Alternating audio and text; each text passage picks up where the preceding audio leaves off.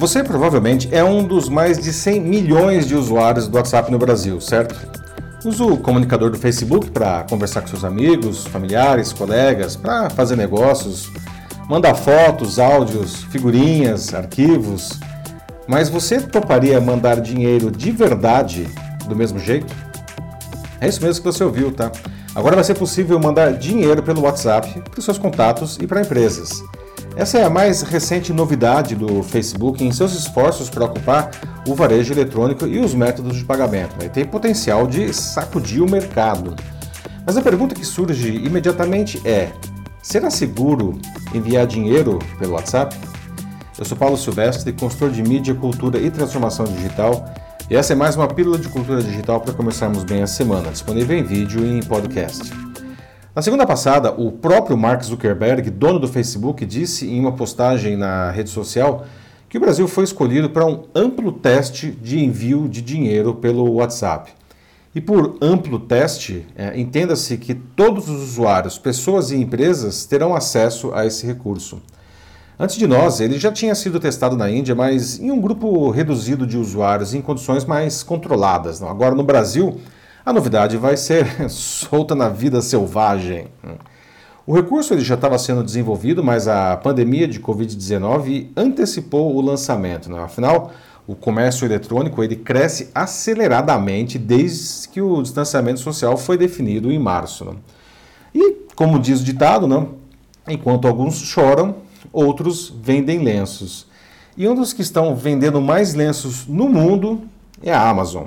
Segundo o The Wall Street Journal, a empresa do Jeff Bezos teve em abril o mesmo volume de pedidos do, de períodos como o Natal e o Dia dos Namorados. Não? E no dia 16 de abril, as ações bateram a sua maior alta histórica, com 28% ao ano.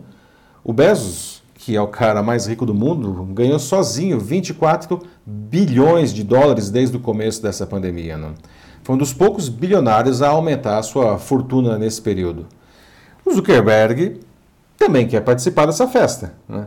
E o serviço de pagamentos pelo WhatsApp ele é importantíssimo nesse projeto. Né? Ele poderá ser usado por pessoas físicas e jurídicas.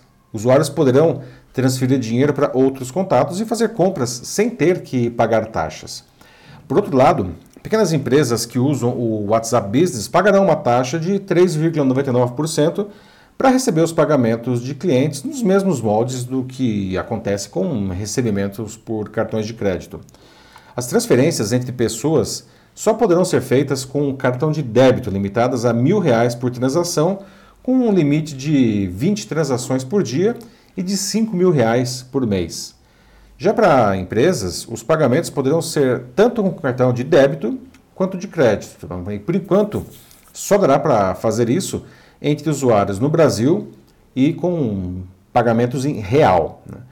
Para evitar transações não autorizadas, todas elas vão ter que ser aprovadas pelo usuário com uma senha de seis dígitos ou com a biometria do celular, que é quase sempre a impressão digital que alguns modelos leem. Né? Os usuários eles precisarão usar cartões de débito e de crédito das bandeiras Visa e Mastercard emitidas pelo Banco do Brasil, pelo Nubank ou pelo Sicredi. Né? Com o tempo, outras instituições devem aderir ao sistema. Todos os pagamentos vão ser processados pela Cielo, ou seja, os comerciantes que desejarem utilizar a novidade para receber pagamentos terão de ter uma conta da Cielo, pelo menos por enquanto. As transferências pelo WhatsApp estão vinculadas ao Facebook Pay, que já funciona nos Estados Unidos e permite pagamentos pelo Facebook e pelo Messenger. A ideia é que em breve seja possível fazer pagamentos e transferências entre todos os aplicativos da empresa, o que inclui também o Instagram. Outra iniciativa do Facebook nessa seara é o Facebook Shops, ou loja do Facebook, como deve ser conhecida aqui. Ele permite que pequenos lojistas criem vitrines de seus produtos no Facebook e no Instagram, podendo até personalizar a aparência do ambiente. Né? E com o Facebook Pay, é possível que as pessoas até mesmo concluam as compras dentro da plataforma. A novidade que já funciona nos Estados Unidos deve estar disponível no Brasil em uns dois meses. E o Facebook ainda pode ingressar, olha só, no negócio de entrega de comidas, invadindo o terreno do iFood, do Uber Eats e do Rappi. A informação saiu do próprio Zuckerberg em entrevista ao jornal Financial Times. Mas e aí?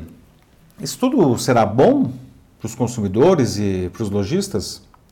A princípio, eu tendo a dizer que será bom, sim, tá?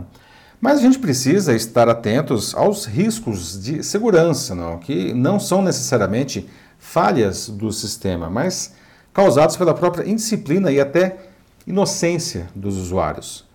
Em primeiro lugar, as transferências pelo WhatsApp diminuem ainda mais a curva de adoção de meios de pagamento digitais, por ser uma plataforma totalmente disseminada no país e com a qual os usuários se sentem muito à vontade. Né?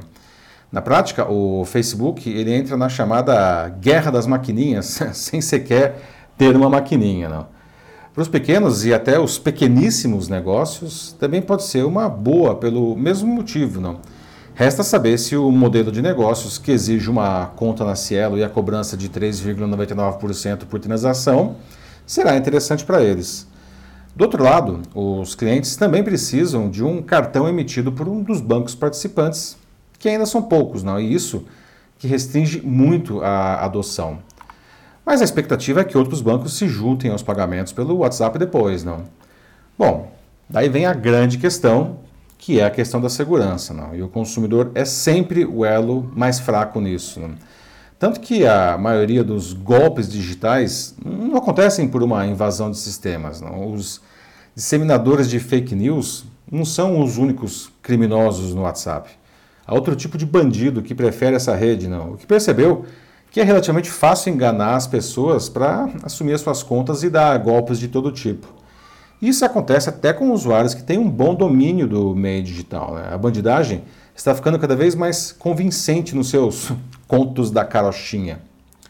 Não é de se estranhar que esteja acontecendo uma verdadeira explosão de golpes virtuais nessa pandemia, não? E é possível que esse patamar se mantenha quando tudo estiver um pouco mais normalizado, não? Ou seja, os golpes virtuais já fazem parte do chamado novo normal. Por isso, independentemente de você usar a novidade do WhatsApp, já deixo aqui uma dica essencial. Né? Ative a verificação em duas etapas no sistema. Né? Isso coloca uma bem-vinda camada adicional de segurança na sua conta. Bom, apesar desse receio com a segurança, eu vejo como inevitável que essas novidades do Facebook deem certo e sejam amplamente eh, adotadas. Né? O, o, brasileiro adora tecnologia, adora redes sociais e adora o WhatsApp. Né? Não é de se estranhar que o Mark Zuckerberg tenha escolhido o Brasil para testar a novidade. E com os devidos cuidados, o recurso pode ser mesmo bacana. Por isso a gente tem que entender bem como isso funciona, tá? Para a gente aproveitar o que essas coisas todas têm de bom e não sermos vítima de todo tipo de criminoso, né? É isso aí, meus amigos. E me conta, como está a sua empresa nesse cenário de transformação digital? Está indo bem ou você está se sentindo perdido? Como a pandemia afetou os seus negócios? Você está com dificuldade para usar os meios digitais para passar por isso da melhor maneira possível? Fala aqui comigo, só mandar uma mensagem que eu ajudo você. Eu sou Paulo Silvestre, consultor de mídia, cultura e transformação digital. Um fraternal abraço. Tchau.